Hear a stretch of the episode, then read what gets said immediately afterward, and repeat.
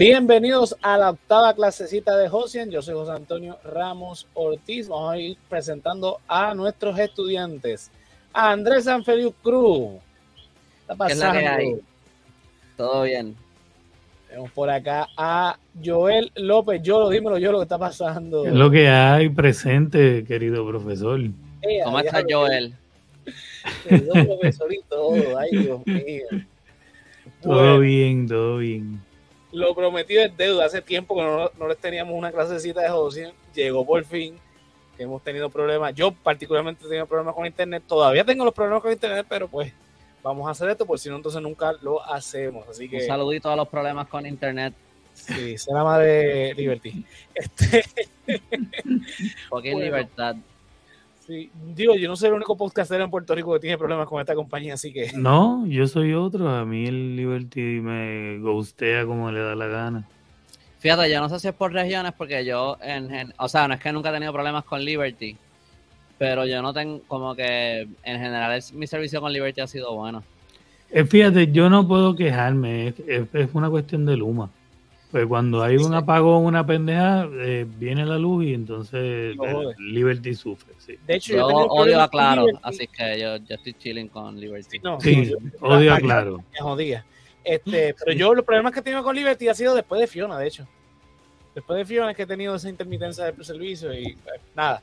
este, Nada, vamos entonces con la clasecita de hoy. Eh, vamos a estar hablando sobre las diferentes formas de protesta, los motivos, o sea, la, el origen hasta cierto punto, para qué sirven, cómo se hace.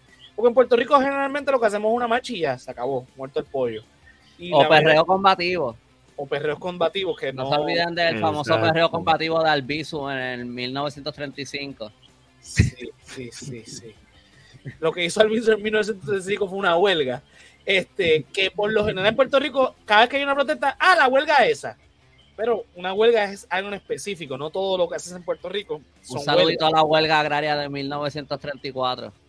Exactamente. los saludos, de verdad que me mata. Bueno, vamos con lo primero, eh, ¿verdad? Que es lo, lo, más común que se hace en Puerto Rico, son las marchas. Una marcha eh, ¿verdad? Por lo general es, eh, se convoca para reunirse a un punto, para marchar literalmente de punto A a punto B. En el punto B es generalmente frente a un sitio de importancia donde se va a llevar el reclamo, solamente con cánticos y, pancartas. Una vez termine la, la, actividad, todo el mundo jala para su casa y se acaba muerto el pollo. Eso es lo que es una marcha. Por lo general en Puerto Rico esas marchas se dan en el Viejo San Juan el punto de convocatoria generalmente es frente al Capitolio. Se marcha hasta el Viejo San Juan, dentro del casco del Viejo San Juan, hasta frente a la fortaleza, que es el. diga, este Andrés. ¿Y se mata un pollo? Y bueno.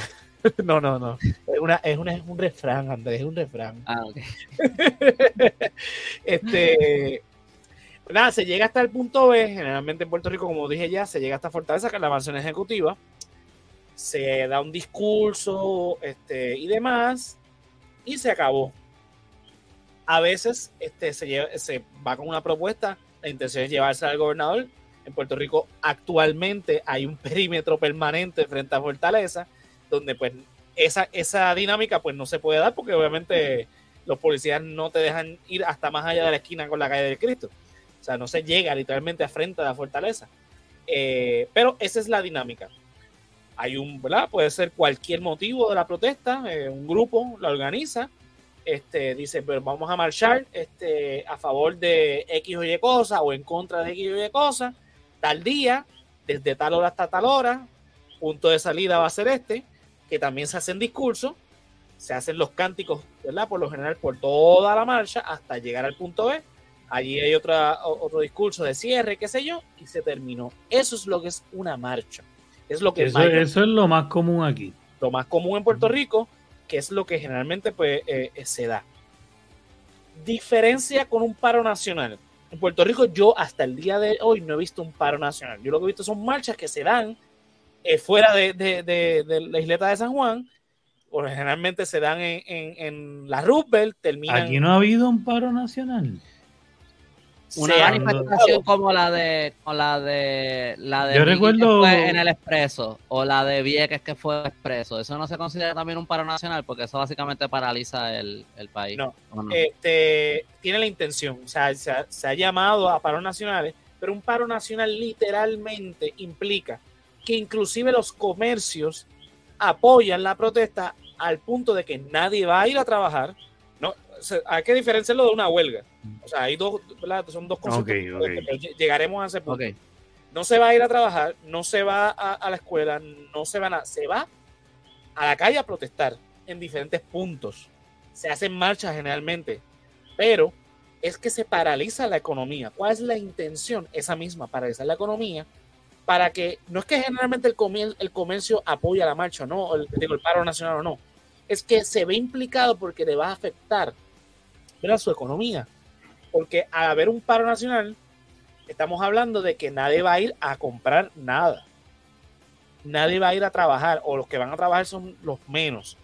Pero la actividad económica se paraliza más allá del área metro, como en Puerto Rico generalmente, cuando se convoca un paro nacional, que usualmente es en la milla de oro, hacen la marcha, terminan quizás en, frente a Dean Bison, en frente a la Sala América. Eh, obviamente la dinámica es casi todo el día, pues obviamente paraliza a cierto punto eh, la actividad económica. Pero por lo general, cuando terminan la marcha, terminan metiéndose a Plaza de las Américas. O sea que la actividad económica sigue. Este, Yo creo que aquí cuando se habla de paro nacional, la gente lo toma como una manifestación, no como lo que tú estás explicando. Como que si alguien ve paro nacional en, un, en una convocatoria, están hablando en verdad, en realidad, probablemente de una marcha. De una marcha, correcto. Sí, porque yo eh, recuerdo como, y esto va muchos años, no sé si ustedes se acuerdan, cuando el gangster eh, y otras instituciones de aquel tiempo convocaron Puerto Rico Grita. Sí. Y aquello se manejaba como un paro nacional. Claro. Obviamente, al llamarlo paro nacional, la convocatoria, obviamente el cáncer en ese momento, pues estaba bien pegado en radio y televisión, pues tenía un poder de convocatoria bastante grande. So que hasta cierto punto logran eh, eh, esa dinámica. Sí, porque se unieron muchas, ¿verdad? Desde camioneros hasta maestros, hasta eh, de otros sectores privados, se unió un montón de gente porque tenía que ver con, con alzas, ¿sabes? que le afectaban como que a todos y con el o sea, cogieron varias causas, el, abuso a la mujer, y, eh, era como... Hasta cierto punto, eso se le puede llamar un paro nacional.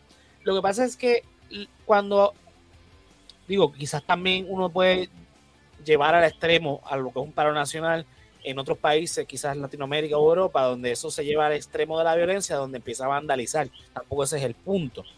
El punto es lograr lo suficiente, o sea, lograr parar la economía lo suficiente para que en vez de el pueblo o las organizaciones sean los grandes intereses, lo que toquen la puerta en el gobierno digan, no sé qué está pasando, no me interesa, pero resuelve porque me está jodiendo mi comercio. A eso es lo que se refiere con paro nacional. Yo no sé si, este, porque Plaza Las Américas en los últimos años ha cerrado este, Plaza cuando se convocan las marchas cerca de Plaza. Así que hasta cierto punto están logrando un paro nacional cuando se convoca aquí en Puerto Rico. Lo que pasa es que generalmente una vez terminan los actos de, la marcha, todo el mundo va a su casa y se acabó este, eh, la protesta. Eh, pero un paro nacional. Pero en ese caso es, un paro eh, continental, porque es la plaza de todas las Américas. Sí, Yo iba a decir que era un paro regional porque nada más paraban un shopping mall y, los dueños de ese tienen como tres más. Y yo me fui en la otra dirección. Porque Tú te fuiste totalmente eh, colonizadora y... Tengo, tengo, una, tengo una pregunta. Eh, cuando, si tú estás hablando de un paro nacional, pues tú estás hablando que básicamente todos los sectores se paralizan, pero por ejemplo, eh, cuando, y a lo mejor esto es una huelga, pero cuando yo me acuerdo en, yo, yo creo que yo estaba en mi año senior, en high school, eh, hubo, una, hubo un paro de los camioneros, al punto que no se conseguía ni gasolina. Me acuerdo que ese fue el weekend del concierto de, de Calle 13 el primer concierto de Calle 13 y, cogimos el tren, que en aquel tiempo el tren era todavía relativamente nuevo, todavía no era algo que la gente usaba tanto. Eh, porque no había gasolina y la gente guiaba. y todo el mundo estaba guiando con las ventanas abajo en los carros para no gastar gasolina porque no se sabía cuándo se iba a conseguir. ¿Eso se consideraría un paro nacional o qué sería eso? Ok, eso fue una huelga que obviamente eh, obviamente pues las repercusiones, las repercusiones fueron un paro nacional. Eso sí, se puede considerar un paro nacional porque aunque su origen es una huelga, desembocó otra cosa, porque obviamente si paralizan los camiones, tú estás paralizando la economía del país. Punto. Sí. que sí, se le puede llamar paro nacional definitivamente, porque aunque es una huelga en esencia, eh, la consecuencia de esa huelga no, no, no está afectando esa industria particularmente solamente, porque podríamos hablar de, qué sé yo, la huelga de la telefónica, la huelga agraria de, la caña de azúcar, la huelga de cualquier cosa, y pues solamente afecta esa gente. Pero estamos hablando de que los tronquistas en este momento, en ese momento, ¿verdad? O no, no sé qué este sindicato fue el que llamó a esta huelga. Estamos hablando de la, de la, industria que mueve la economía del país, por lo tanto, desemboca esa huelga en un paro nacional, definitivamente. Sí, yo eh, lo que recuerdo en aquel momento era que, por lo menos de la, de la gente que yo conocía y eso, este, eh, no había un apoyo, bueno, y lo que recuerdo también en los medios, no había un apoyo generalizado en el país para ese para esa huelga. La gente estaba bastante molesta. Sí. Porque no se conseguía gasolina. Claro, obviamente. Y, fue un. Yo creo que se vio más como un estorbo en aquel momento que como. Con más razón se convierte entonces en un paro, porque la idea del paro es incomodar para que entonces eh, los sectores gubernamentales tomen acción, porque el paro nacional no es para, no es para que nadie le, agrade, al contrario, es esa, misma, es esa misma la intención de que sea una situación desagradable donde, ¿verdad? Poner en jaque al gobierno o, ¿verdad? A quien sea quien, que, que, quieran incomodar para que entonces, ok, espérate, tengo que ceder porque lo contrario, esta cosa se va a poner.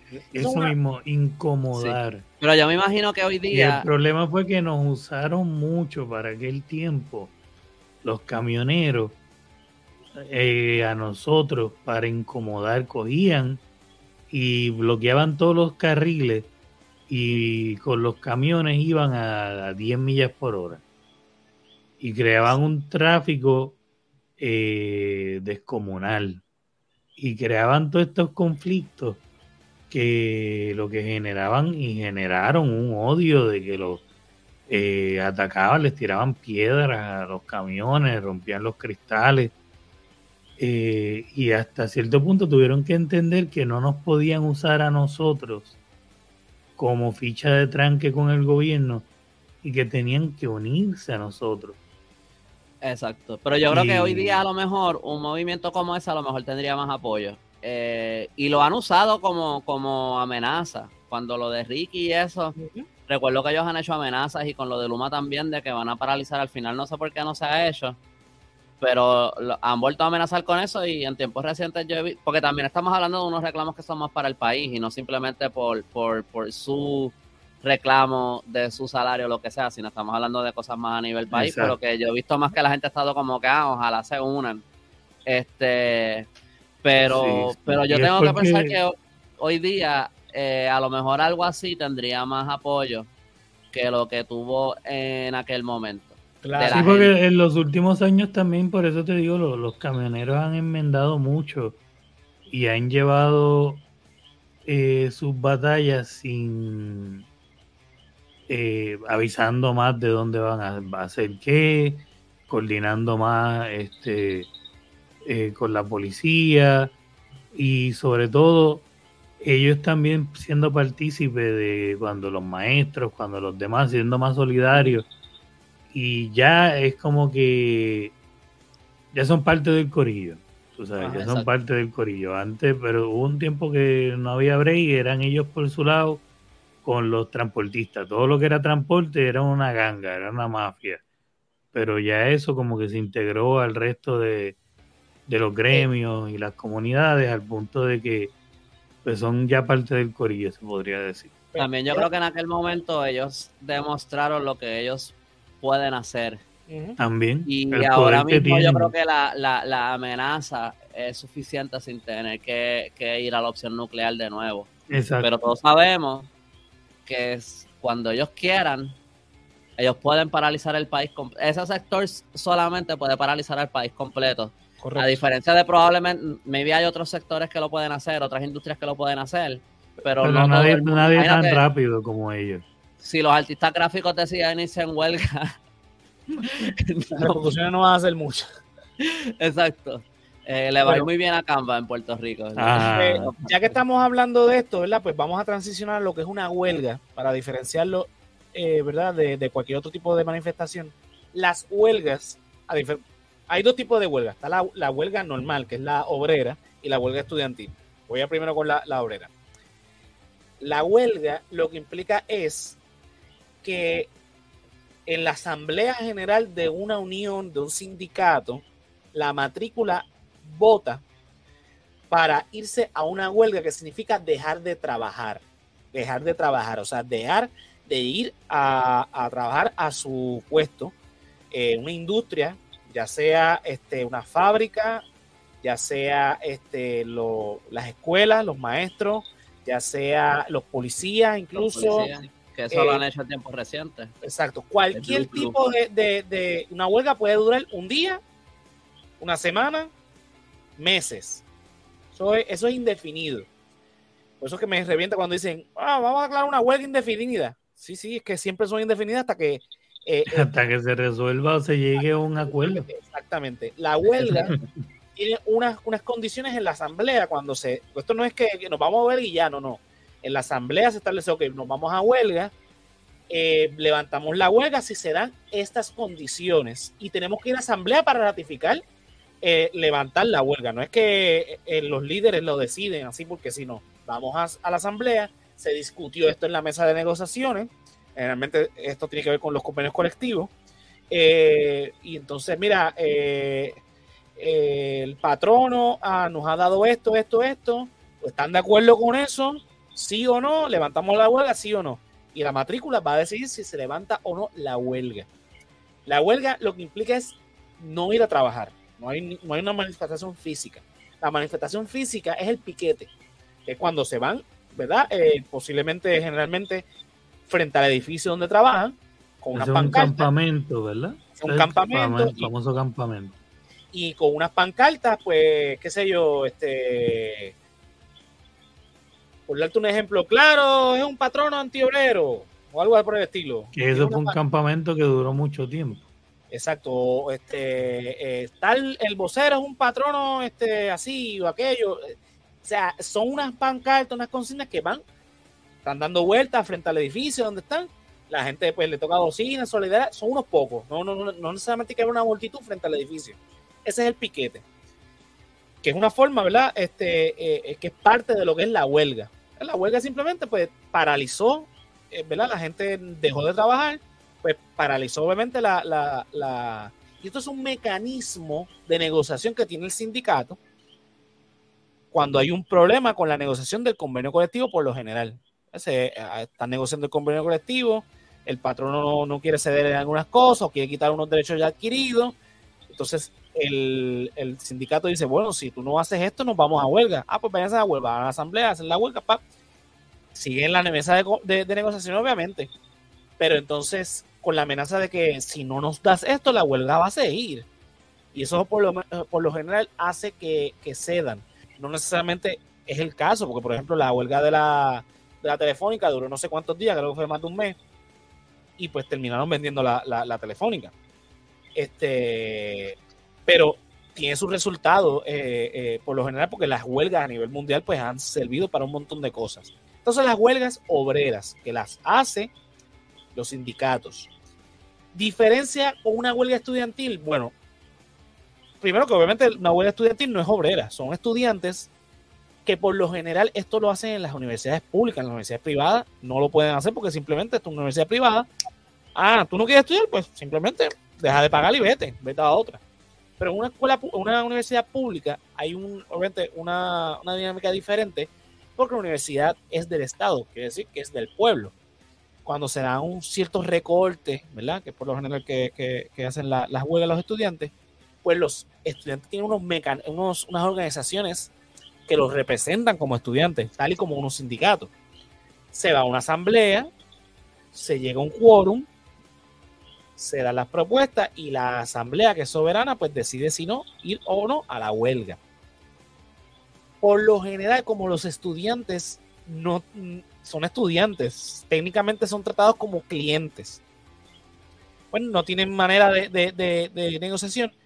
Otros movimientos o eh, organizaciones este, sindicales dentro del, del eh, sistema educativo de la universidad se van a solidaridad y ellos hacen un voto también de huelga. Por ejemplo, en la Universidad de Puerto Rico, el ejemplo que mejor puedo dar, pues cuando las, asambleas de estudiantes se van a huelga, por lo general, este, los sindicatos que tienen que ver con empleados no docentes, la hermandad de empleados no docentes, este, no me acuerdo ahora cómo se llaman los, de ciencias médicas, pero tienen otro, otro sindicato, la APU, que técnicamente no son un sindicato porque ellos también son administrativos, eh, pero también entonces da un apoyo de, solidaridad, este, y pues no van a trabajar y, demás, pues son los que sostienen la huelga, porque si ellos no van a trabajar, pues obviamente se paralizan las labores dentro de la universidad.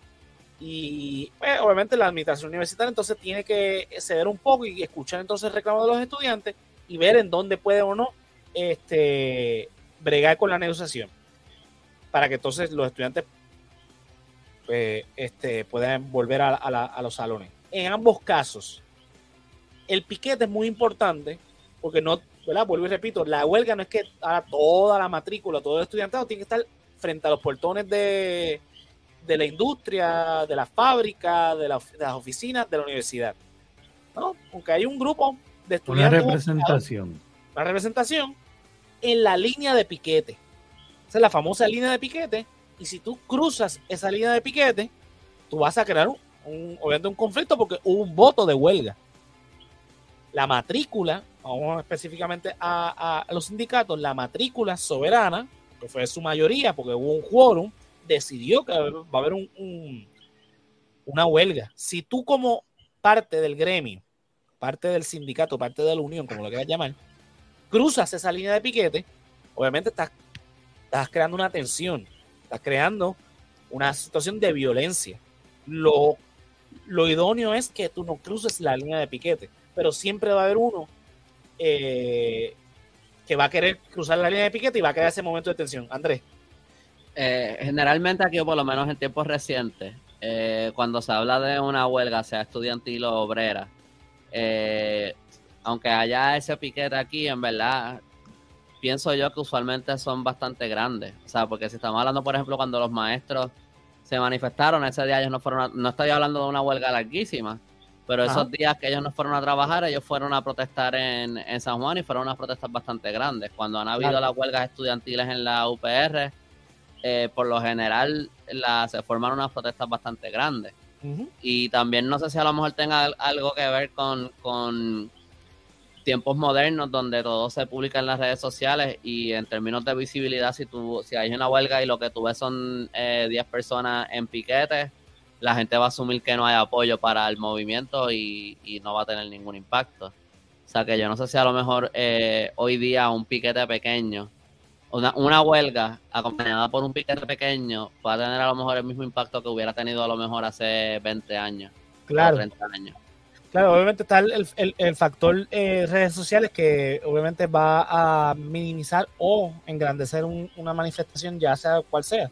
Eh, obviamente el piquete, el piquete, el, lo que está velando el piquete es que no crucen la línea de piquete y no vayan a trabajar. O sea, si va a haber un maestro, por ejemplo, para dar un ejemplo de los maestros, es que el maestro no, obviamente no, no entre al aula de clase a dar ¿verdad? las clases, valga la redundancia, eh, sino que sea solidario y se quede frente al, al plantel escolar eh, en protesta de, en señal de protesta, en lo que el sindicato está en las negociaciones del convenio colectivo.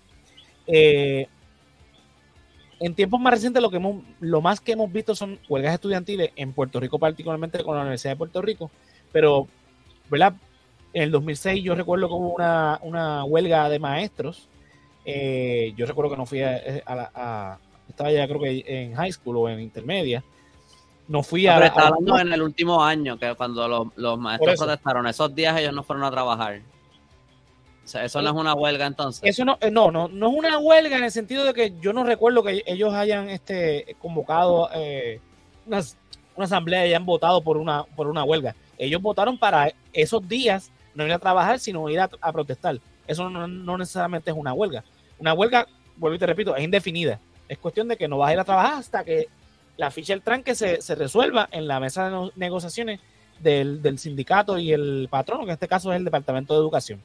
Eh, algo que dijiste ahorita, eh, dijiste, o sea, que la gente está ahí en el piquete para evitar que la gente del gremio rompa la línea del piquete. Pero ¿y si es gente que no es parte del gremio? Ok, en el caso, por ejemplo, de una escuela donde eh, no solamente hay maestros, están los maestros, los, las secretarias y secretarios, personal del comedor escolar, el, personal de mantenimiento, o sea, los guardias de seguridad, hay diferentes empleados. En ese caso, cuando si, el, si por ejemplo, eh, la, asociación, la asociación de maestros o la federación de maestros, que son los dos grupos sindicales que representan a los maestros, se van a un voto de huelga, por lo general, las otras organizaciones que representan los diferentes gremios también hacen un voto de solidaridad. Ahora, si ese otro gremio no apoya la huelga, pues la línea de piquete de los maestros no puede imposibilitar el hecho de que, por ejemplo, el consejo vaya a ir a trabajar contra algo. Lo deja pasar. Ahora, si es maestro y está cruzando la línea de piquete, que la puede cruzar, probablemente está, está provocando un acto violento, no necesariamente físico ni en el momento, sino que obviamente esa persona, cuando vaya a cruzar la línea de piquete, el sindicato la va a velar. Porque va a decir, espérate, este no estuvo con nosotros. Y puede haber unas repercusiones en la, misma mesa de negociaciones. Eso va a depender de cada gremio, de cada, de cada este, este, movimiento sindical, de, de, o sea, son diferentes formas diferentes factores, perdóname, que lo, cómo se va a manejar. Ahora, en esencia, eso es lo que es una huelga y el piquete es la, manifestación de la huelga. Y pues la huelga, a través del tiempo, ha servido para eh, aumentar los salarios, este, mejorar las condiciones de trabajo, eh, los, derechos adquiridos que hemos tenido a través de los tiempos son gracias a las huelgas. O sea, el hecho de que usted trabaje una jornada de ocho horas, que tenga un mínimo eh, de salario, que tenga hora de descanso, hora de almuerzo, que tenga eh, días libres, que tenga eh, derecho a vacaciones, a días de enfermedad. Todo eso se dio gracias a huelgas que se hicieron a través del mundo. ¿Cuán a menudo la UTIER hacía huelga? Bueno, yo recuerdo un par de huelgas de Lutiel. Porque yo siento que las huelgas también pueden servir como justificación para la privatización. Como por ejemplo con la Yupi. Yo siento que las huelgas en la Yupi muchas veces esa es una de las excusas que dicen para que privatizar las personas que, apoyan eso. Sí, eh, definitivamente. Definitivamente es la mejor excusa de parte del patrono.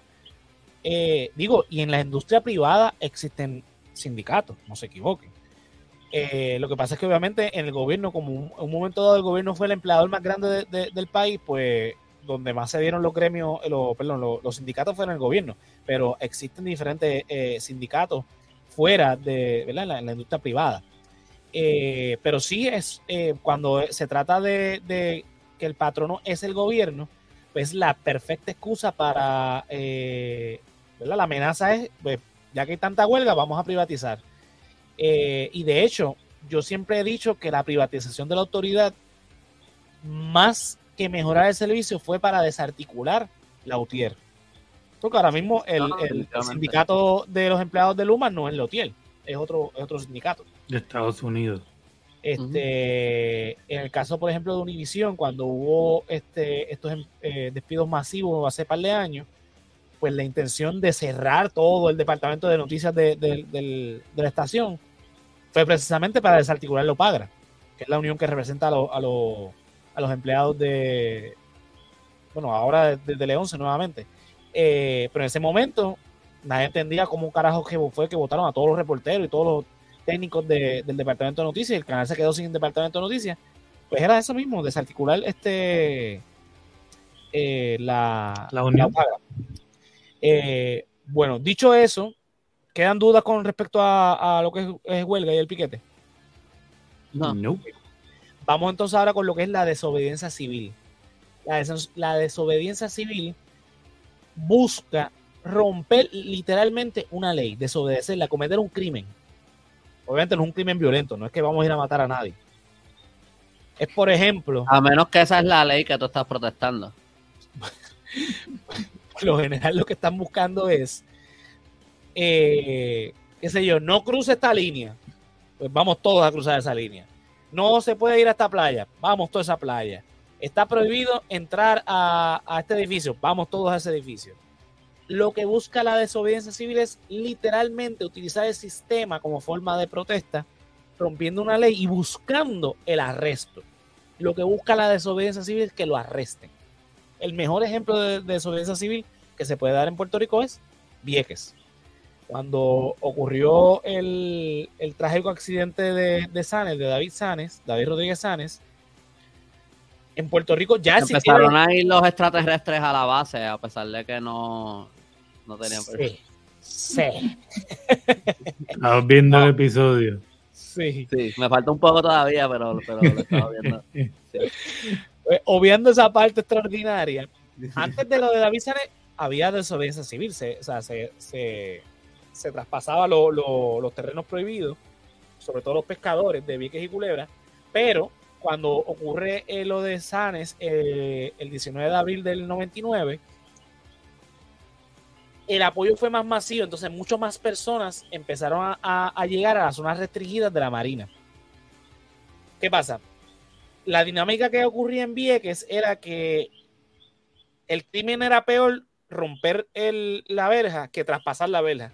So que el que rompía la verja usualmente era una persona enmascarada que se iba y los que pasaban la, la, verja pues entraban hasta que los militares los arrestaban.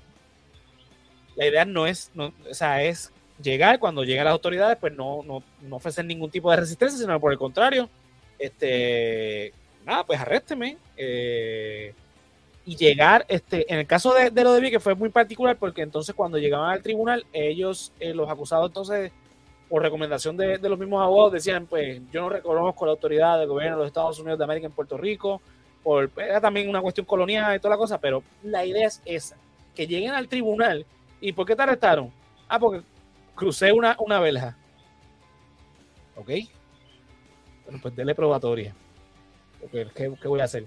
usualmente no tienen historia criminal ni cosa que se parezca, pero al ser masivo, hacer un montón de gente desobedeciendo una misma ley y todos encarcelándolos por la misma ley, que, o sea, en este caso no era protestando por la ley, era protestando por la presencia de la Marina, pero también se puede hacer porque por, la ley misma, que quizás puede ser una ley estúpida, y pues vamos a, a saturar el sistema al punto que entonces el gobierno diga, mira, vamos a derrogar la ley.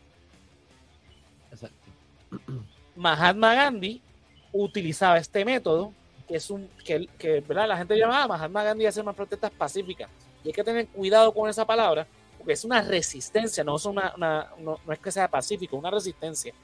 Obviamente porque tú estás violando una ley, dejando que te arresten, pues es, algo pacífico, pero tú estás haciendo, estás provocando el sistema, porque tú estás provocando precisamente a la parte del gobierno que representa la violencia institucionalizada, que es la policía, que es la que te va a ir a arrestar. Son los que tienen el monopolio de la violencia y son los únicos que pueden ejercerla en el país.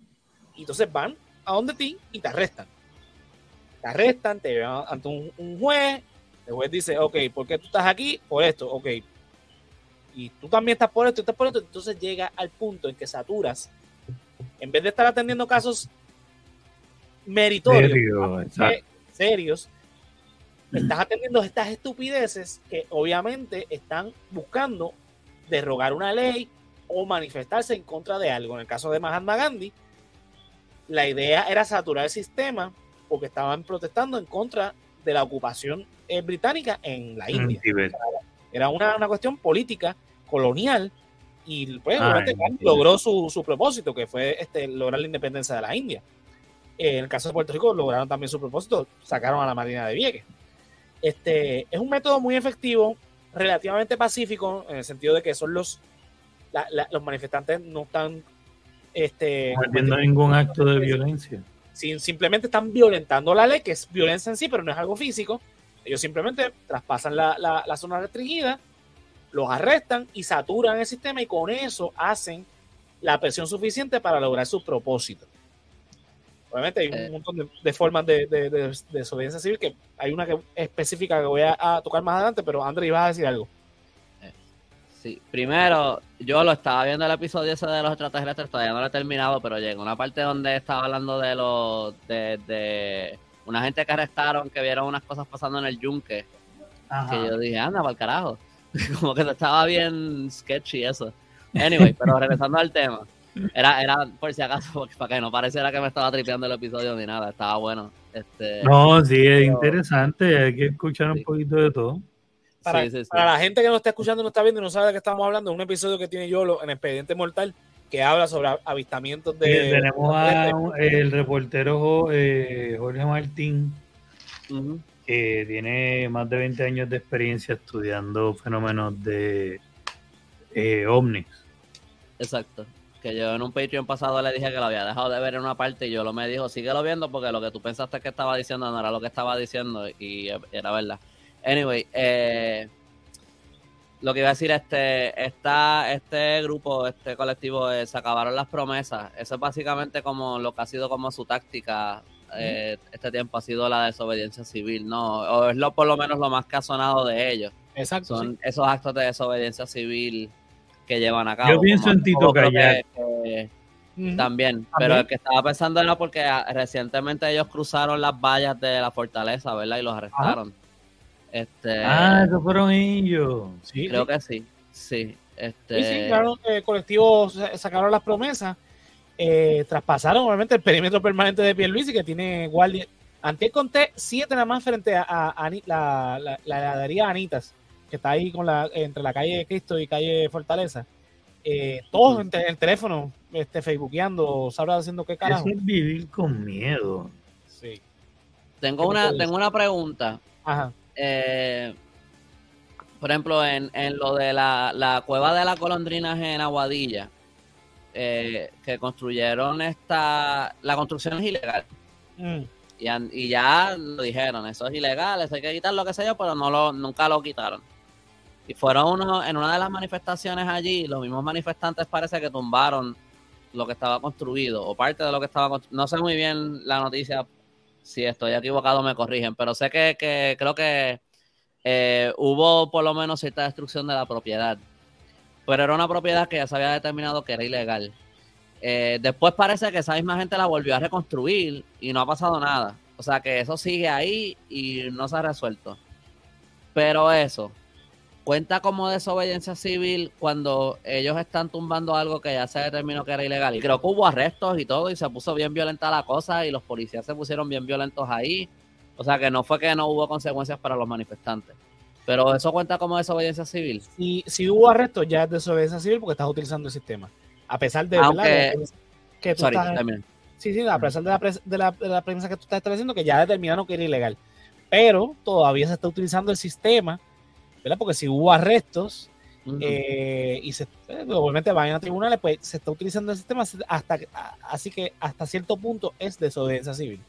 Ok, y por ejemplo en, Rincón, donde hubo arrestos, pero eh, que digo que pasa en todas las manifestaciones, pero se me, se, me vino a la mente ahora el ejemplo de Rincón, donde hubo arrestos, pero las personas en verdad que arrestaron no, no habían hecho nada, simplemente estaban protestando, pero no habían en verdad roto ninguna ley. ¿Eso también cuenta entonces como desobediencia civil porque hubo la bueno, Ahí, hay como una laguna entonces, porque es lo que tú dices, estaban protestando, que está en su derecho. Hay que ver qué motivó a la policía a arrestarlo, pero no creo que la intención... ¿Cuál es el cargo? Exacto. No, no creo que la intención de los manifestantes fuese la desobediencia civil, porque ellos no, ellos no, estaban en su derecho a protestar. O sea, estaban eh, protestando allí frente a, a, Eso es un tipo de piquete también este, no es de huelga, pero sí es más o menos lo mismo. Estaban protestando frente al edificio porque había un acto ilegal que se estaba cometiendo Ellos estaban haciendo un acto de presencia protestando por ello y hubo arrestos. ¿Por qué hubo arrestos? No, lo, no me queda claro a mí. Ellos quizás pueden alegar este traspaso de, propiedad privada, pero no creo que los manifestantes tenían la intención de que protestar para que los arrestaran. Por lo tanto, no es desobediencia civil, porque no es la intención que los arrestaran. Quizás en, lo de la golondrina, quizás pudo, eh, porque no sé exactamente los detalles de, la protesta, pero... Yo no estoy claro en eh, los detalles. Pero, puede ser o no desobediencia civil dependiendo de la intención, porque todo va, a depender de la intención del que está protestando y cómo lo va a llevar a cabo. Ahí es donde se determina si es desobediencia civil o no. Ok, ok. Ok, yo creo que ya terminé con el tema de la desobediencia civil. ¿Queda algo, ah, este, otra duda, no? No. Ok. Lo próximo que voy a ir es al boicot. El boicot eh, se da de, diferentes maneras.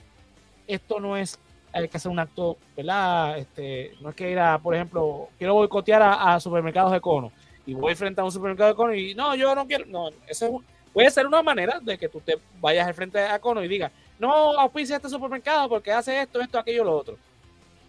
Eso puede ser una manera de, manifestarse, pero el boicot es literalmente dejar de auspiciar o dejar de consumir un producto o una marca. Se puede hacer una campaña, se puede este, eh, hacer de diferentes maneras. La cuestión es que haya un apoyo eh, generalizado de ese boicot. Por ejemplo, el boicot contra la Comay, que se dio hace un par de años atrás, donde por unos comentarios que dijo eh, Cobo Santa Rosa en su personalidad de la Comay, provocó que obviamente una indignación de, parte del pueblo y ese pueblo empezó a hostigar las marcas que auspiciaban a Cobo Santa Rosa. Por dar un ejemplo, eh, qué sé yo, eh, se auspiciaba ahí este mantecado Paico, por dar un ejemplo, no sé si fue así. Mira, Paico, tú auspicias a la Comay, pues yo creo que tú quites tu auspicio de la Comay. Y así un montón de gente, y así fue como fue que a través de las redes sociales enviaron un montón de, mensajes a diferentes marcas eh, diciéndonos, mira, ustedes auspician tal este anuncio en, el horario de la Comay, nosotros queremos que retiren su anuncio porque hizo esto, esto, esto muchos de ellos respondieron diciendo, nosotros tenemos un, bloque con Guapa, eh, pero vamos a pedirle a, la gerencia de canal que nuestro anuncio no caiga en, dentro del horario de la Comay.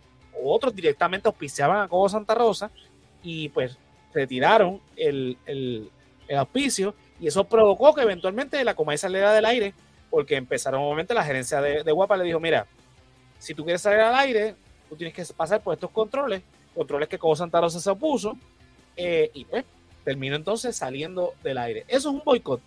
Eso se puede convocar de diferentes maneras, porque aquí, por ejemplo, no es como el sindicato, que es el, la organización ¿verdad? Este, que representa a los obreros o a los estudiantes, en el caso de las organizaciones estudiantiles, eh, el caso de las marchas, los paros nacionales, que son convocados por diferentes organizaciones cívicas, ya pues ya sean este, iglesias, eh, colectivos ambientales, sindicatos, eh, y demás, o partidos políticos también lo pueden hacer.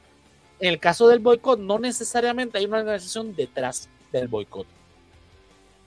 Este, pues, hay diferentes maneras de organizar este, el boicot a diferentes marcas o, diferentes, o un boicot no necesariamente tiene que ser una marca o un producto, puede ser un político. Este, puede ser a un Kanye West. Exacto. También.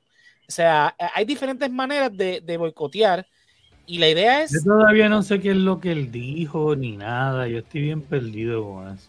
Él dijo: Tengo sueño, pero cuando me despierte me voy a ir DEFCON 3 en todos los judíos. Así, random. Sí. Tenía sueño. Se iba a tomar una siesta, pero cuando se despertara. Eso fue lo que, eso fue lo que él dijo. Pues, en eh, este caso, pues, cuando él dijo que la esclavitud era una opción, nada. Pero. Este, pues sí, en este caso, pues sería entonces eh, boicotar a un artista, ¿no? Este, y pues dejarle consumir su, su, producto. Pero en ese eh, caso, de cierta manera, fue más las marcas le hicieron. O sea, hubo un reclamo del público, entiendo yo Pero en verdad entiendo yo que no, no fue como que la gente le hizo un boicot a Adidas. entonces Adidas dejó de, de vender. No, porque aquí, aquí fue una reacción. Sí, porque el boicot se lo hicieron a eh, él y en consecuencia, obviamente las marcas que lo auspiciaban, pues sí, aquí la, aquí la reacción fue inmediata. Las marcas están monitoreando su, su, producto y dicen, no, nos tenemos que salir ahora. Porque nos pueden boicotear a nosotros. El boicot fue de las marcas a Kanye. Prácticamente. Pero no fue de la. Aunque hubo el reclamo de la gente, no creo que llegó, como fue tan rápido, no llegó al punto de que la gente le hiciera el boicot que me imagino que venía. Exacto, esto pasó de una manera express, porque ese comentario fue. Ajá. Sí, aquí la marca obviamente, eh, obviamente reaccionó. Bueno, pues si él dijo que quiere, si él dijo que quiere matar a todos los este judíos. Exacto, si yo sigo auspiciando a este tipo, me van a boicotear a mí, así que mejor yo le retiro los auspicio. Entonces, el primero tenía que ser Adidas, porque Adidas Adidas se tardó un poco. Sí, no, Adidas es. Eh, fue del, del, poli, del party judío eh, nazi. Y el hermano, los hermanos que crearon Adidas fueron parte, por eso que después se, se, separaron y el, otro hermano creó Puma. Y entonces imagínate que Adidas que tuvo que despegarse de esa imagen por años y años y años, de momento venga este tipo y diga, quiero matar a todos los judíos, Adidas digo, no, mira, vete para el carajo, yo me, me tuve que desligar de esa mierda, este, y todavía me siguen liando, y tú vas a venir a joderme, no. Pues, en, este caso, pues, eh, eh, así como funciona el boicot, eh, esto se puede hacer a diferentes formas, de diferentes formas, de diferentes organizaciones, a diferentes personas, entidades, empresas, al mismo gobierno. O sea, es, es, cuando obviamente hay una incomodidad por parte del público, por parte del pueblo sobre algo y la mejor manera es dejar de pisar lo que le llaman ahora cancelar. Ah, cancelamos a fulanito. Pues, el boicot va más a la cuestión económica eh, y va más a, Pero la honestamente la cancelación al final es más o menos eso porque eh, para que alguien de verdad se cancele es cuando no hay, cuando no es rentable la figura ya. Exacto. lo que pasa es que ah, es distinto, es distinto, es distinto, creo que entiendo lo que estás diciendo. Diferente, exacto. y no hay que entrar en eso ahora, pero, pero creo que también le veo la similitud, es lo que quiero decir. No, lo, que pasa es que, eh, lo que pasa es que la cancelación lleva al efecto económico en la persona, ¿no? O en, quien sea que, el público desee cancelar. Las razones para la cancelación son estúpidas muchas veces.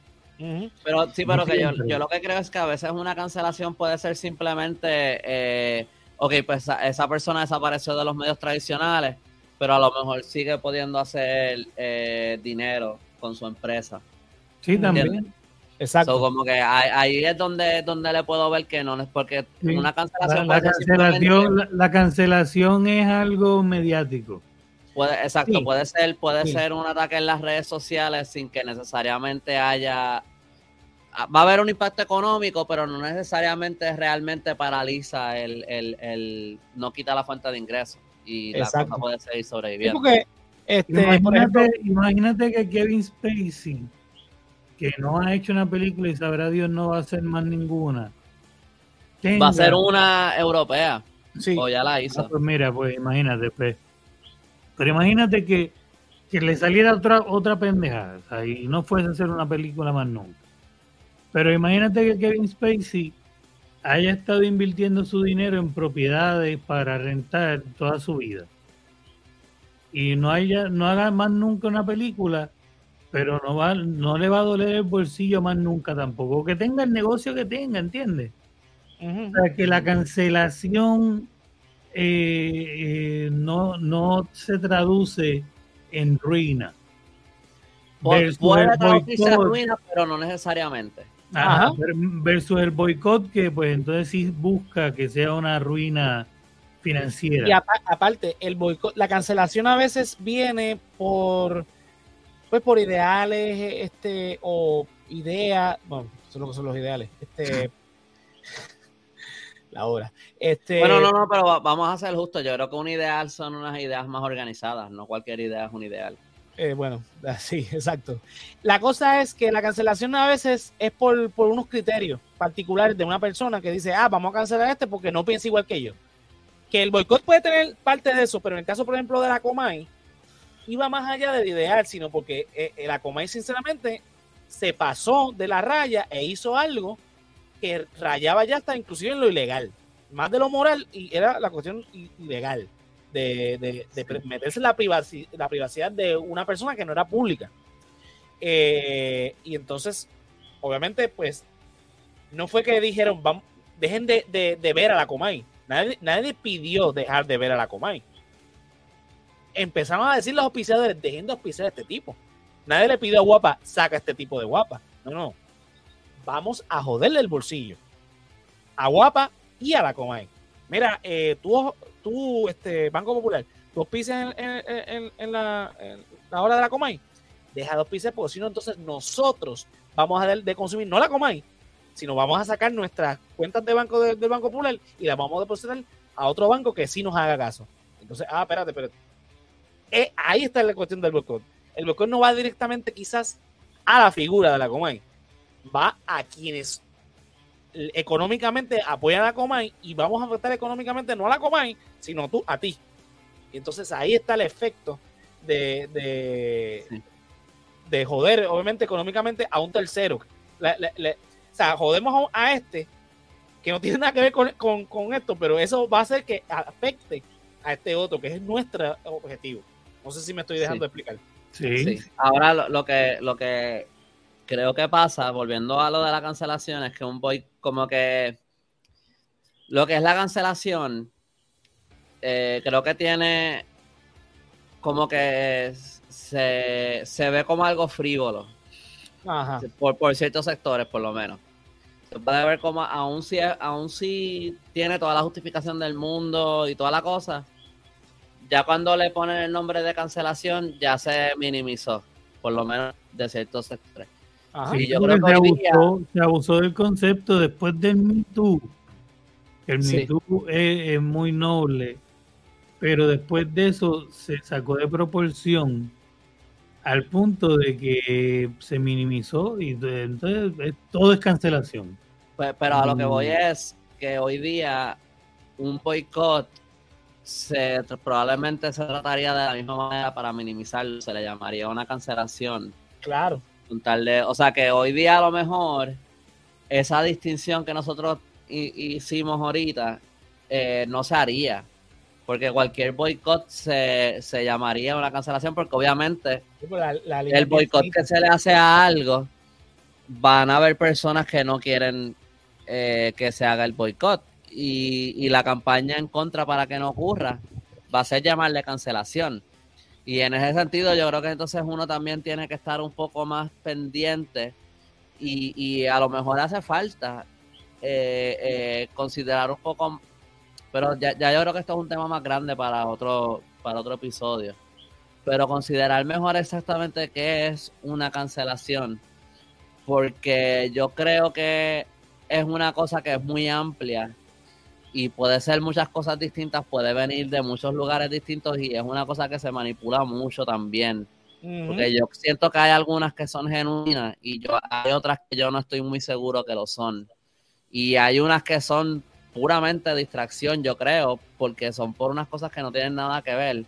Pero de nuevo, yo pienso que eso es un tema y yo creo que ustedes lo, yo creo que tú me mencionaste que en un momento en el pasado ustedes hablaron de cancelación. Pero a lo mejor yo creo que es mejor.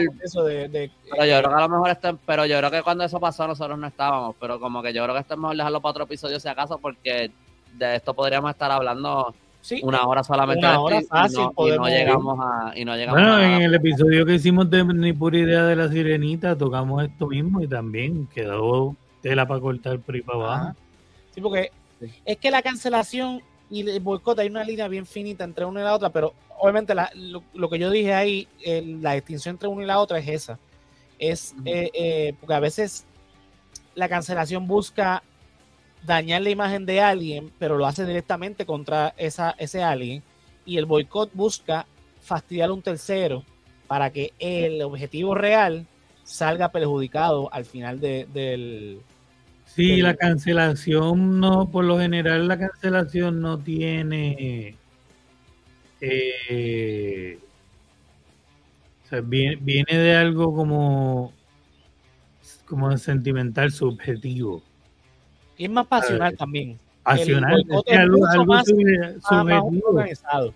Sí, pero no me gustó este personaje de Rose en Star Wars, pues no solamente no voy a ver la película o whatever, no solamente no voy a recomendar la película, no solamente voy a atacar abiertamente al personaje, pero voy a atacar a la actriz. ¿Sabes? Y, ¿sabes? ¿por qué? Sí, pero lo que, a lo que quiero decir es que eso, eso es cierto. Eh, yo lo que creo es que hay como un Venn diagram, no lo estoy haciendo bien aquí, donde aunque hay cosas distintas de cada uno, hay unos lugares donde intersectan los dos, pueden intersectar. Y yo creo que hoy día a cualquier boicot probablemente le van a, le van a, llamar, le van a tratar de llamar cancelación. Estoy de acuerdo contigo y eso es un buen ejemplo y no lo había ni pensado en todo este tiempo, eso de que de, de cuando la cancelación se, se convierte simplemente en hostigamiento y en ataques personales a la persona. Eh, y yo creo que en ese sentido a lo mejor la distinción entre una cancelación y un boicot podría ser que una cancelación para que algo sea una cancelación puede ser simplemente ataques por las redes sociales, o sea, palabras y ya. Eh, pero no necesariamente se limita a eso. Claro. Y, pues ahí es donde yo veo la, la, la, pero fíjate, no, no, todo lo que estábamos hablando ahora, yo no estaba pensando ni en eso, ni en los ataques a la, ni en esos ataques a las personas, y es verdad. Y ya eso es, y a eso le llaman cancelación, este, y eso viene de las personas que odian la cancelación. Usualmente esos ataques racistas vienen de los que están por otro lado diciendo cancel culture this, woke, culture that, como que... Pero anyway, anyway. Bueno, pero nada, eh, básicamente es eso lo que digo Andrés. Hay muchas cosas que se parecen, muchas similitudes, pero tiene sus distinciones. Eh, podemos dedicarle otro programa si quieren a, a hacer las distinciones más claras, más amplias. Eh, para entonces ir al próximo. Me quedan dos tipos de, de protestas más que quería resaltar. El cacerolazo, que es una, una, forma de protesta muy latinoamericana. Sale en Andor. De hecho, exacto, sale en Andor. En uno de los primeros episodios hay como un tipo de cacerolazo. Con otro propósito, que era más como avisar. claro, pero sí, es, la esencia. Es salir a la. No necesariamente que salir a la calle, puede estar en tu misma casa o sea, una comunidad entera puede estar eh, eh, dando cacerorazos. Eh, o sea, no necesariamente con una cacerola, lo que pasa es que ese es el, el, el, distintivo. Pero es hacer ruido, incomodar por cierta cantidad. Usualmente lo hacen por la noche porque es donde la gente duerme por lo general. Para mandar un mensaje. Mano, pero si tú estás en una protesta y tú tienes a alguien al lado haciendo el, es de las cosas más horribles que hay. Y el, al, gobernador no lo está escuchando y yo, estoy aquí quedándome solo en el, en el oído porque hay una persona al lado con él. Este, esto obviamente nace en Latinoamérica, eh, sobre todo eh, por estas... ¿En Chile fue o no? En, Argentina, eh, me parece que es donde empieza, cuando pues el presidente Menem básicamente destruye la economía Argentina y la moneda de, Argentina se va a cero, o sea que todo el mundo pierde todo lo que tenía en sus bancos. Y pues ante la, frustración, la gente viene y coge sus cacerolas y empieza tan, tan, tan, tan, y a fuerza de eso el presidente renuncia. Porque empezó en quizás en dos o tres y terminó siendo en toda la nación.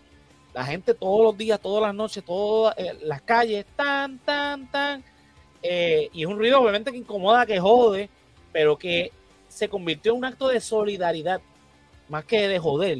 Sí, no, y que nació orgánico, wow.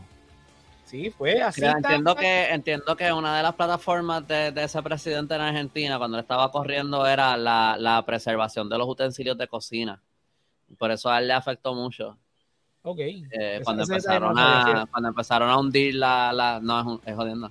Ah. Yo me lo imaginé. Yo dije, ah". yo dije este, este, viene, eh, viene para joder, pero lo dijo tan serio que. verdad. caí de pendejo, pero bueno. No pensé, no pensé que iba a tener que aclarar mi intención, no era cogerte de pendejo. pero me cogiste, está bien. Son las 11.36 de la noche, qué carajo.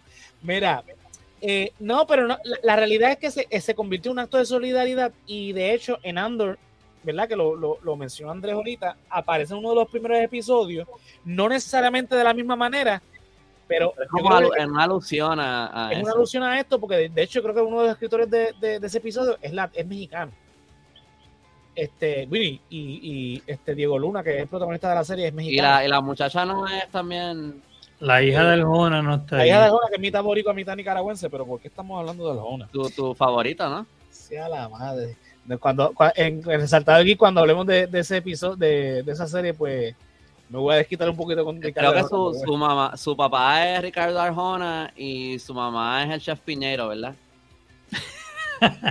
Quizás eh, la, la, mamá es prima de Chef Piñero. Puede ser. Este, nada, pero hablando en serio, eh, es algo bien latino y es más que nada un acto de solidaridad. Es como quien dice, mientras más cacerolas, somos, somos más gentes en sintonía con el mismo reclamo. Es, lo que realmente significa esto. Porque, por ejemplo, aquí en Puerto Rico se ha dado e, e, ese, eso del casero, cacerorazo, o como se dice. Cacerolazo. Eso. voy a tratar de decirlo. Sí, sí, pero fue como lo dijo Andrés. Por ejemplo, se, en edificios en, en Atorrey, en Santurce, edificios de apartamentos donde se escuchaba todo el edificio tan, tan, tan, por Aquí cada rato este, se escuchan por, por donde yo vivo. Y, es un acto realmente de solidaridad. Esa, esa cultura eh, autóctona de Atorrey. Sí. pues eso. Es más que nada solidaridad con el tema de lo que se esté protestando. Se convoca, se dice, mira, a tal hora de la noche vamos a estar haciendo un, el, el cacerorazo y qué sé yo, y tan, tan, tan. Puede obviamente puede haber una marcha. Es como cuando estábamos todos encerrados que este, a las 9 de la noche todo el mundo en París cantaba una canción. Pues aquí todo el mundo cogía los calderos. Ajá. Sí, yo, mano, yo traté de hacerlo una vez, pero mi, mi como que mi cuchara es como lo, que tengo así de, cocina, como que es como de plástico. Ok. Como que no hacía mucho ruido contra la... la sí, porque es de plástico la casa, o sea, la, la, olla obviamente es de metal, pero como que la... la pero mira, con, una, con, una cuchara, este caballo, con una cuchara de, de, normal de sopa. Ah, no, pero estaba tratando de usar una grande porque pensé que la chiquita era como que muy incómodo, como que para... Para pa golpear. Sí, la próxima vez si tiene una, una de, de, madera también te funciona. Pero entonces no tendría olla. Eso sí. Todo un día. Este, pero nada. El otro que quería hablar, que es con el que voy a cerrar, que es parte de lo que es la desobediencia civil, es el sitting o la sentada. Esto se dio mucho en, ¿verdad? pongo el ejemplo aquí en video, en la lucha de los derechos civiles en Estados Unidos en los años 60, donde... La foto pues, está bien badas. Eh, sí, Donde la gente literalmente entraba a sitios, o sea, en este caso los afroamericanos entraban a sitios donde estaba prohibido ellos entrar y se sentaban. La intención Eso fue como que después de Rosa Parks. Ajá, literalmente. Este, se sentaban en sitios donde estaban prohibidos y esperaban a que los removieran. Todo lo que Gandhi también, ¿no? Sí, Gandhi también lo utilizaba mucho. Esto puede ser en sitios, eh, ¿verdad? Pues te entras a una oficina, en este caso de la foto, te entras a un, restaurante, una cafetería, te sientas. Este, obviamente. Si eran para blancos solamente. Obviamente buscas que te remuevan. Obviamente eso es el acto de, desobediencia civil, buscando ¿verdad? provocar el sistema. También puedes sentarte eh, en una vía pública. Aquí lo hacen, eso te iba a decir, aquí lo hacen en la carretera. Te sientas en la calle, obviamente estás violando la ley de tránsito, tú no puedes hacer eso. Se amarran de brazo, pero no se resiste. Esa fue lo de promesas también. Se acabaron las promesas, creo que hicieron eso hace poco. Sí, lo hicieron. Ellos lo hacen mucho también. Este, yo me acuerdo que en la huelga de la Yupi, de la que yo estuve, en la de 2011, 2010-2011, lo hicieron. Eh, porque la, administración de la universidad cogió, por lo menos en, el recinto de Río Piedra, eh, cogió los portones, los abrió y con. Los, básicamente los amarraron, los soldaron, eh, unas placas de metal y soldaron el, el, el, el portón con con la, la torre, este, con una torre de, que tenían ahí, y lo dejaron ahí. Pues entonces ellos bien ingeniosos vieron, ok, hay ningún problema, pues nos sentamos frente a la vía pública y hacemos el sitín hasta que nos vengan y nos arresten. Este, y realmente tú no, no ofreces resistencia. Tú esperas que llegue ahí, tú te dejas arrestar, pero obviamente no es como que colabores con el policía. Ah, me vas a tener que, levantar mis, 270 libras, las vas a tener que cargar tú. Ajá. Sí. Este, esa es la idea del sitting, este, de la sentada, de pues, sentarse en lugares que están prohibidos, donde, en, ¿verdad? En caso de los derechos civiles, literalmente, en el caso de Rosa Parks, que fue básicamente quien se inventó esto, eh, ella se sentó en la parte del autobús que era de blanco, porque estaba cansada. Y aquí me van a tener que llevar a arrestar porque yo no me voy a, levantar de aquí. Y, y, lo replicaron no solamente en los autobuses, también este en la serie de, de Netflix de Umbrella Academy, hay una temporada donde ellos se pierden el tiempo, terminan eh, en, en, los años 60. Creo que es la eh, segunda o la tercera temporada. La segunda temporada creo que pasa, pues hay un momento donde recrean esto. Eh, ellos vienen literalmente un corillo de negro, entra a esta cafetería donde está prohibido, donde dice que no puede entrar negro, entran y se sientan hasta que crean un disturbio en la, en la ciudad y vienen los policías a arrestarlos. Así que es un método bastante efectivo, a través de los años se ha utilizado, eh, volvemos, es de desobediencia civil, hay un, eh, eh, un motivo para esto, lo utilizan el sistema, saturan el sistema con este tipo de, Y obviamente hay un mensaje bien, bien profundo. O sea, el hecho de que tú no te puedas sentar por el color de piel en un sitio, en el caso de como el origen, ¿verdad? Del, del sitting, obviamente da un mensaje bien, bien, bien cabrón, como que serio. Eh, en el caso, obviamente, de cuando lo hacen en la vía pública, que decides en la vía pública, pues hay que ver, obviamente, el motivo, pero por lo general, eh, sí, son este. este ya le voy a pinchar. Eh, por lo general, pues, obviamente, viene tras toda una, una cuestión de protesta por ciertas condiciones que están pasando en el país, pues se da todo esto, el derecho a la protesta en Puerto Rico está protegido por nuestra constitución. Obviamente la creatividad de la gente va a... No es que la constitución diga que está eh, eh, protegido el derecho a la desobediencia civil, obviamente no, porque eso es lo que implica la desobediencia, civil. Pero obviamente la forma en que los seres humanos hacen creativos. es una herramienta más para incomodar, porque parte de lo que hemos estado diciendo son métodos para incomodar, para, como de derramarte, eh, ¿Cómo es? Derramarte en la bahía de Boston. ah, exacto, derramarte en la bahía de Boston.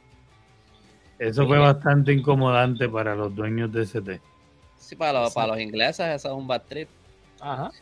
Esa fue una forma de boicot también. O sea, eh, no como lo expliqué yo, pero obviamente una, este, ellos, ¿verdad? Es una forma de protesta eh, en la cual jodieron un producto para llevar un mensaje eh, con relación a, su situación política. Obviamente nada de esto, nada de las protestas necesariamente va a esto a, este, a desembocar en una revolución armada, ni en un cambio político, ni cosa que se parezca. Eh, porque obviamente las revoluciones armadas tienen una planificación diferente, no es protestar, es cambiar. Protestar implica que pues, estamos en contra de algo, queremos que se restablezca o queremos mejorar. Una revolución implica un cambio del cielo a la tierra, que podemos en, en otro episodio también hablar, porque por ejemplo aquí siempre llama a la insurrección nacionalista de 1950 a la revolución nacionalista. No fue una revolución porque no tuvo éxito, porque no logró el cambio que quería. Fue una insurrección porque quedó en la planificación y en la ejecución, pero no en la conclusión de ello. Pero eventualmente podremos entonces hablar sobre ello para ¿verdad? distinguirlo de una simple protesta, eh, como las hemos mencionado. Hay diferentes más, o lo que yo dije son las más comunes. Una protesta por lo general es, el reclamo es más una reforma. No es un cambio radical a nivel de una revolución donde estamos hablando de cambiar un sistema. Exactamente. Eh, pero tengo una pregunta sobre las técnicas de protesta. Eh, me parece que te faltó una. ¿Cuál? La inmolación. Bueno, exacto. ¿Qué es la inmolación? Quemarse vivo. Ok. Eso lo hicieron unos monjes en India, creo que fue. No, y en China también hay un par de sitios. Sí. Se queman vivos y, Sí, obviamente están llevando un mensaje, este, eh, como no es la huelga de hambre. Lenta y dolorosa. Sí, sí, eh, obviamente están, eh, el mensaje que están llevando es uno mucho más radical, obviamente, porque como, como es la huelga de hambre, digo, lo que están mencionando es mucho peor. Eh, son como monjes budistas. No, ajá. ¿Verdad? Son budistas. Sí. Este, obviamente, pues lo que, la forma que yo supongo que, lo que está implicando, ¿verdad?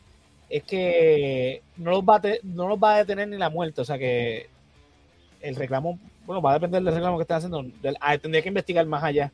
De, sí, entiendo, si recuerdo bien, estos son unos monjes que se les está prohibiendo su práctica religiosa y preferían morir antes que eso. Ok, ok. En Tibet, en el mundo árabe, así te estoy hablando de Wikipedia, eso es lo que dice, y en Europa, en los años 60, con motivo de la guerra de Vietnam y la invasión de Checoslovaquia, o, la, o sea, son ejemplos, o la invasión de Checoslovaquia. Eh, bueno, no voy a leer todo esto ahora, eh, los motivos, pero yo me imagino que a lo mejor parte también es, eh, yo creo que es bastante doloroso ver a una persona quemarse viva. Claro. Y eso a lo mejor es como que yo creo que eso es suficiente para llamar la atención sobre un asunto. Y aparte eh, que, eh, por ejemplo, el, el, reclamo a quien se lo están haciendo, pues obviamente no, no creo que ellos se vayan a sentir culpables, pero obviamente la gente le va a echar la culpa a, esa parte. Es, tú eres culpable de la muerte de esta persona eh, o de estas personas, así que... A mí creo que enseñas tu compromiso con el... claro. esto a mí me importa lo suficiente como para yo hacer esto. Exacto, y si llegamos a este extremo... Sí, no, y, obviamente eh, todo este, o sea, ya sea una protesta, como lo bien lo, lo describió Andrés, que es una, reforma, o al punto de la revolución, hay un sacrificio que hay que hacer. Porque en una huelga, por ejemplo, tú estás perdiendo días de trabajo. O sea, estás perdiendo dinero. Eh, en una marcha, eh, no es mucho lo que hay que perder, pero pueden pasar cosas. O sea, este, en Puerto Rico. te pueden manchar los tenis. También. Puede llover. Se te pueden pelar los pies por debajo y después vas a tener dolor por el par de días. Pero en, lo que iba a decir que era lo serio, pues en el caso de Puerto Rico tenemos el caso de la, que ya no, en teoría no es práctica, pero las carpetas, por ejemplo. Cualquier persona que marchara, pues sabes que eh, este, te iban a carpetear eh, y demás. O sea que, o sea, siempre hay algo que sacrificar. Ya en caso por ejemplo, la, la, tranquilidad de la noche de, que te escuchan tan, tan, por una hora. O sea, eh, eh, es mínimo, pero es, algo que se sacrifica ahí. Eh, hay un nivel, obviamente, de pérdida que en todo este tipo de, cosas se va a dar con el propósito de mejorar. La idea es buscar, ¿verdad? Dentro de los conceptos, porque los, religiosos a veces protestan por cosas que nosotros entendemos que no son progresistas. Por ejemplo, ellos protestan en contra de la, de la de, lo de educación, ¿cómo que se llama? Perspectiva de género nosotros entendemos que es algo, que algo positivo, ellos entienden que no, eh, pero dentro de su imaginario, es para ellos eso es mejorar. Así que el, propósito de la, de la, protesta siempre es buscar algo mejor para, tu sector, para tu, gremio o para el país. Eh, nada, con eso los dejo en esta clasecita. Eh, Corillo, dudas, preguntas, comentarios. Yo eh, que tú, no sé cómo articular esto bien porque creo que puede tener distintos, distintas vías. O sea, se puede hablar de, eh, va a pasar una medida del gobierno que entendemos que no, no nos gusta y se va a protestar para detener que eso ocurra. Como por ejemplo eh, lo de la telefónica. Sería un, yo no tengo memorias de eso. Yo era bien pequeño cuando, eso. ¿Verdad? Eso fue en los 90. En el 98, sí. ah, pues no era tan pequeño como yo pensaba, pero yo no tengo memorias de eso. Este, pero yo lo que veo a veces es que hay ciertas protestas, como el ejemplo que tú mencionaste ahorita de, los religiosos. Creo que hubo una sobre el aborto, eso era lo mismo de lo de la perspectiva de género, aquella, aquella marcha. No, no me acuerdo, sinceramente, pero sí tuvieron este, protestas para ambas cosas. eh, como que hay ciertas manifestaciones, podría hablar, por ejemplo, las manifestaciones de, los estadistas como por, por la estadidad. Como que hay ciertas cosas que son como eh, pro sistema, por decirlo de alguna manera, que no es como que, que, es más por sostener el status quo. Sí. O por como que y ese tipo de protesta me parece a mí que como que no tiene en verdad mucha efectividad en el sentido de que ya, ya el status quo está. Eso no es como que, que tú estás como que es más como algo simbólico. Que, es más como una expresión de lo que tú quieres, pero no tiene ninguna validez. Ajá.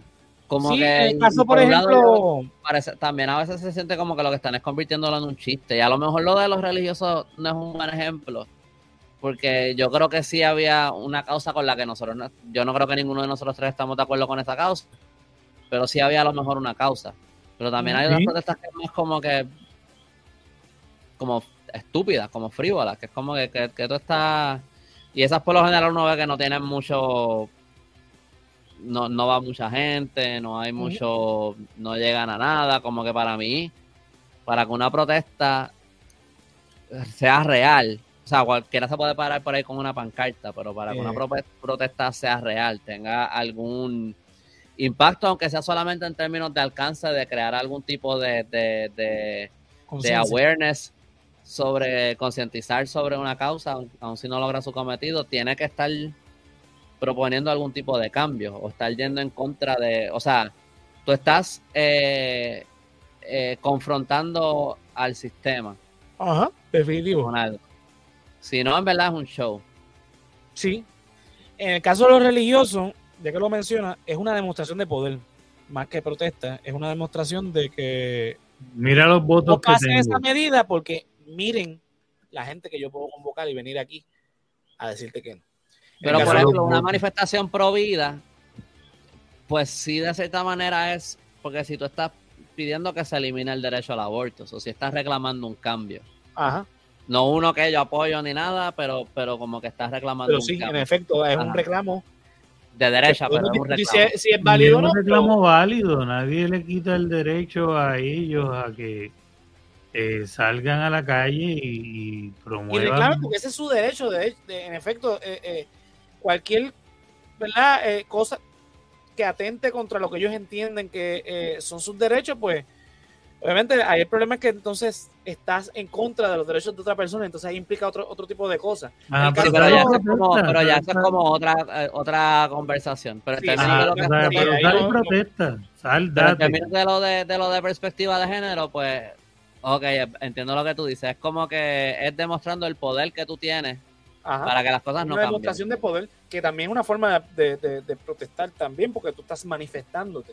En el caso de los estadistas, cuando van a, reclamar su derecho, entre comillas, a la, a la, estadidad y compararse con el movimiento de los derechos civiles en Estados Unidos, pues ya es sí, un acto de, frívolo, como tú lo mencionaste, ya un acto, un chiste, un circo mediático, eh, querer llamar la atención para algo que realmente eh, no es el foro donde se debe discutir. Eh, porque el caso de la estadidad es un... La estadidad solamente la da los Estados Unidos. No es nuestro derecho. Es su derecho. Nuestro derecho es la independencia. Lo que era, lo querramos o no, es nuestro derecho. Eh, la estadidad es un privilegio que solamente otorga a los Estados Unidos. Y tú estar reclamando, protestando para que te den ese privilegio, es como que... No, y reclamando y protestándole a quién. Ajá.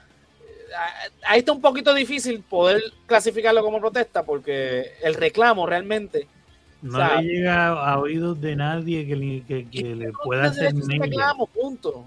Y más cuando no, o sea, se puede discutir o no si hay un, reclamo por parte del pueblo de la estadidad o no, pero igual, eh, volvemos a lo mismo, quien da ese privilegio, porque es un privilegio, es los Estados Unidos.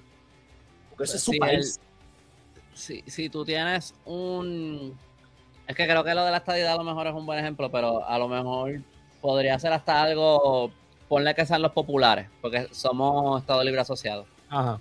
Y ellos se manifiestan, que yo creo que yo creo que ha pasado, que es como que a favor del Estado Libre Asociado o algo así. Ajá.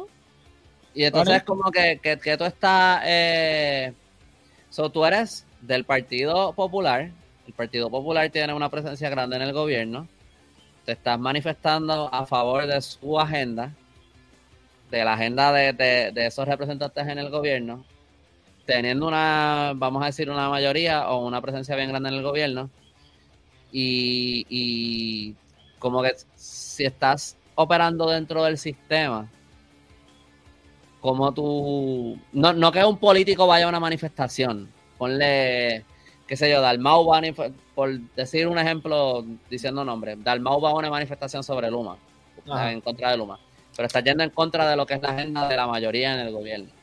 Es una protesta.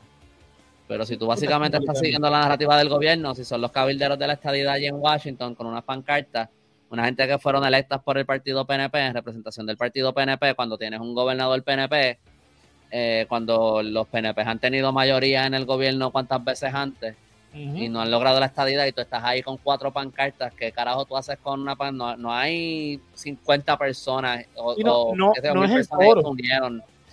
No, no tiene sentido. Tú dentro es el foro porque tú tienes, tú tienes todos los mecanismos, mecanismos del gobierno para llevar ese reclamo.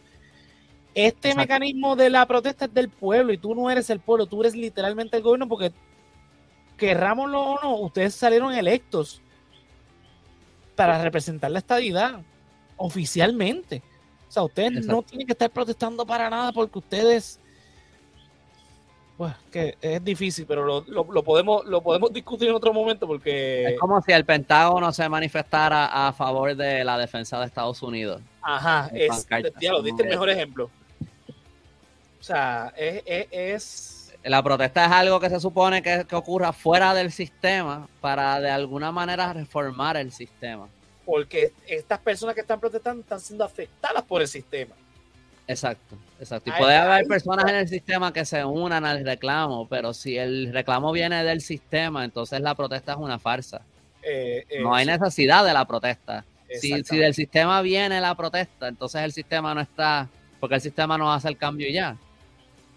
No tiene. definitivamente. el Partido Popular, a mí lo más que me, que me extraña es que en el 2022, ya para el 2024, para las elecciones, la postura de ese partido, ¿cuál es? O sea, que lo que, que, lo que tenemos está bien. Todo se queda igual, sí. Es un chiste, ellos, ellos tienen un chiste, pero nada, eso lo podemos hablar en, en el live de la semana que viene porque eso, de hecho, lo íbamos a hablar, pero no, no, lo tocamos. Pero nada, vamos a despedir el programa. Eh, si no, este, antes, ¿verdad? Mencionar dónde nos podemos conseguir, empezando por Yolo. Yolo, cuéntame, ¿dónde podemos conseguir? Pues como siempre, J-O-L-O-W-X en Facebook e Instagram. Canal Colectivo 1 en YouTube, en Facebook e Instagram, en Twitch y en todos lados. Ni pura idea, los viernes a las 9 en vivo y después donde quiera que escuchen podcast. Expediente Mortal los sábados a las 9, después donde quiera que escuchen podcast. Y Caliente con Sariluz los martes a las 9 y después donde quiera que escuchen podcast por Canal Colectivo 1. Zumba. Cuéntame Andrés. A mí me pueden encontrar en elcallito.com, también me pueden encontrar en Facebook, Instagram, TikTok y YouTube como El Callito. Ahí pueden encontrar eh, en mi website los artículos de historia, en YouTube pueden encontrar videos sobre historia. La semana, esta semana eh, eh, retomamos las entrevistas que voy a estar hablando con Sebastián Rubio Lamarche sobre la mitología y la religión de los taínos. y también pueden ver el último video que subí. Y ya, ¿verdad? Eso es todo. Los libros. Super. Ah, los libros pueden conseguir ramitas y mangles en, y mangles en elcallito.com y también pueden encontrar mi tienda online para comprar este tierra, eh, tierra dije, gorra, t-shirts, junté gorra y t-shirt y salió tierra. Wow. Gorra, t-shirt, posters, este y ya, ya lo sí, ya, ya siento, ya siento que son, son las 12 de la noche. Sí, son las 12 de la noche. bueno, Ya lo saben. Eh, a mí me pueden conseguir en todas las redes sociales como José Antonio RO91, Facebook, Twitter e Instagram. todos los lunes a las 9 en vivo a través del canal de El Resaltador de la Realidad, hablando sobre política, comentarios sociales y demás en Facebook, YouTube y Twitch en vivo y luego donde quiera que escuchen podcast, incluyendo YouTube. Los jueves a las 8 en vivo, Resaltador Geek, Facebook, eh, YouTube y Twitch luego donde quiera que escuchen podcast, la clasecita de Josian una vez al mes, eh, estrenos anticipados en Patreon, luego donde quiera que escuchen podcast, el politólogo que cocina, estrenado, eh, estreno anticipado en Patreon y luego en YouTube. Eh, ¿Verdad? Este capítulo del el politólogo que cocina, digo, de la clasecita de Josian ya son las 12. Ya Tenemos que ir a dormir. Este, ¿verdad? Gracias a nuestros compañeros de, ¿verdad? Eh, de Patreon, lo, que son Keila Joan, Melissa Meléndez, Ricardo Torres, Mercedes Nieve, Andrés Sanfeliu, Joel López, José Ramos, Juan del Valle, Gerardo Monge, José Ramos Vega, Néstor Soto y Yulisa Contreras. Gracias a ustedes podemos crear todo este contenido extra, eh, ¿verdad? Ustedes, ¿verdad? Los que tienen el tío de 5 pesitos lo ven de manera anticipada. Los que no, pues nos ven luego eh, al mes en YouTube eh, mira, esta es la manera de, apoyar obviamente el proyecto de Resaltador en patreon.com slash el resaltador de la realidad. La otra manera de apoyarnos es en la tiendita www.elresaltadordelarrealidad.com, clicas en tienda y consigues la mercancía con los diseños del hombre lobo, el callito y este servidor. Mira, hay camisas, hay mousepad, hay stickers, hay gorra, hay tazas, hay de todo un poco. Esa es la mejor, eh, una de las maneras de apoyarnos. También nos puedes apoyar y la mejor manera de apoyarnos, porque es gratuita, www.elresaltadordelarealidad.com. Te conectas con todas nuestras redes sociales, YouTube, Facebook, Instagram, Twitter, Twitch, en YouTube, en todos ellos. Dale like, comparte, suscríbete, dale a la campanita para que tengas las notificaciones de cada vez que nosotros hacemos un live o subimos un video nuevo a nuestro canal de YouTube. es la mejor manera de que nos puedes apoyar en el resaltador de la realidad y también en Colectivo 1 y El Callito en YouTube. Así que nada, Corillo, esto es hasta el próximo mes con la próxima clasecita de Hosian, que creo que va a ser sobre entonces el tema de la revolución. Así que nada, hasta luego, Corillo, y gracias por vernos y auspiciarnos. Veo.